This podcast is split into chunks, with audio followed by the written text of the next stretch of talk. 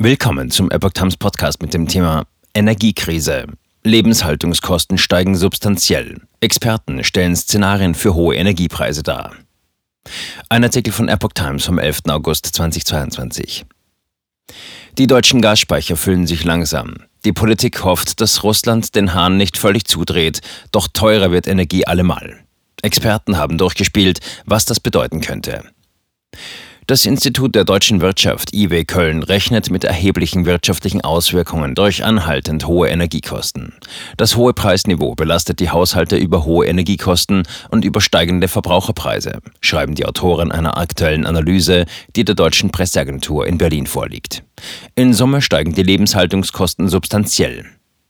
Die Autoren spielen verschiedene Szenarien für steigende Energiepreise durch, beginnend von einem hohen Ausgangsniveau. So habe sich allein der Gaspreis zwischen 2020 und 2021 im Jahresschnitt bereits verfünffacht. Es handelt sich dabei aber nicht nur um Prognosen, sondern vielmehr um mögliche Entwicklungen, betont das Institut. Erstes Szenario. Erdgaspreis um 50 Prozent erhöht.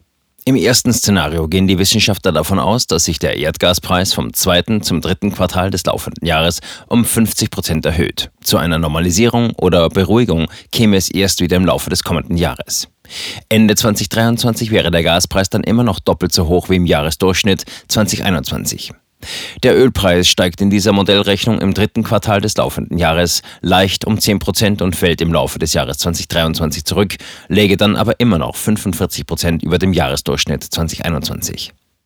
Das seien realistische Annahmen, sagt Co-Autor Thomas Obst. So habe es einen ungefähr 50-prozentigen Preisanstieg beim Gas schon einmal von Februar auf März gegeben. Beim Öl nahmen die Experten einen geringeren Preisanstieg an, weil es statt über Pipelines über Schiffe transportiert wird und sich damit leichter ersetzen lässt. Die Forscher haben verglichen, welche zusätzlichen volkswirtschaftlichen Kosten diese Entwicklungen im Vergleich zu einem Basisszenario mit sich brächten. Im Basisszenario wird ein Rückgang des Gaspreises bis Ende 2023 um etwa ein Drittel und des Ölpreises um etwa ein Fünftel angenommen, jeweils im Vergleich zum Niveau des zweiten Quartals 2022. Die Lage ist angespannt, aber lösbar, beschreibt Obst diese Modellrechnung. Fehlendes Gas ließe sich unter diesen Annahmen zum Teil ersetzen.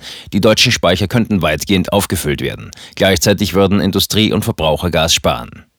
Die Folgen für die deutsche Wirtschaft wären im ersten Szenario gegenüber dem Basisszenario deutlich spürbar. Die Inflationsrate würde nach IW-Berechnungen um 0,9 Prozentpunkte im laufenden Jahr klettern und um 1,3 Prozentpunkte im kommenden Jahr.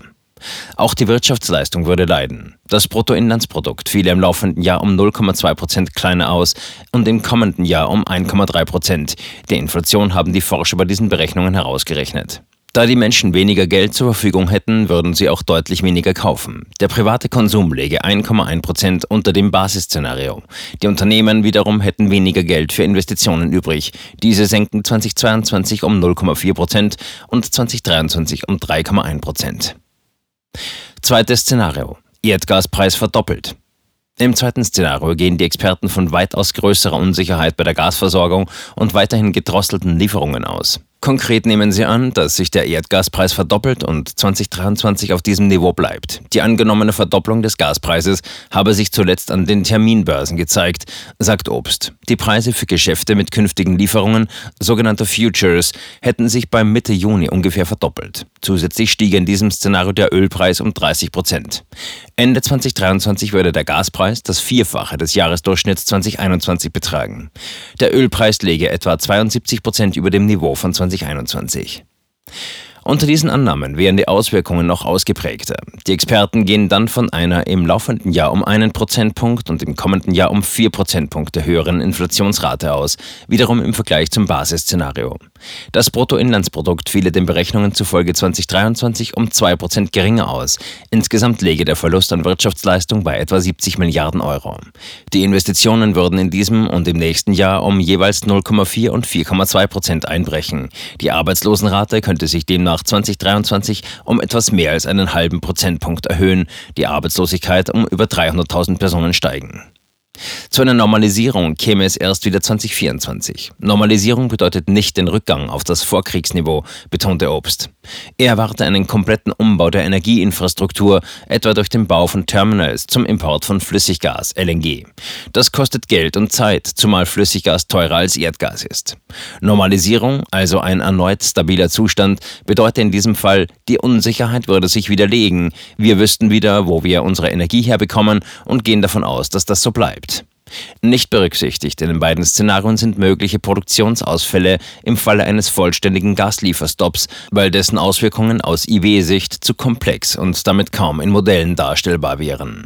Unabhängig davon müssen sich Verbraucher und Produzenten auf anhaltend hohe Preise einstellen, schreiben die Autoren. Bisher beschlossene Entlastungspakete können die zu erwartenden Mehrbelastungen nur teilweise auffangen.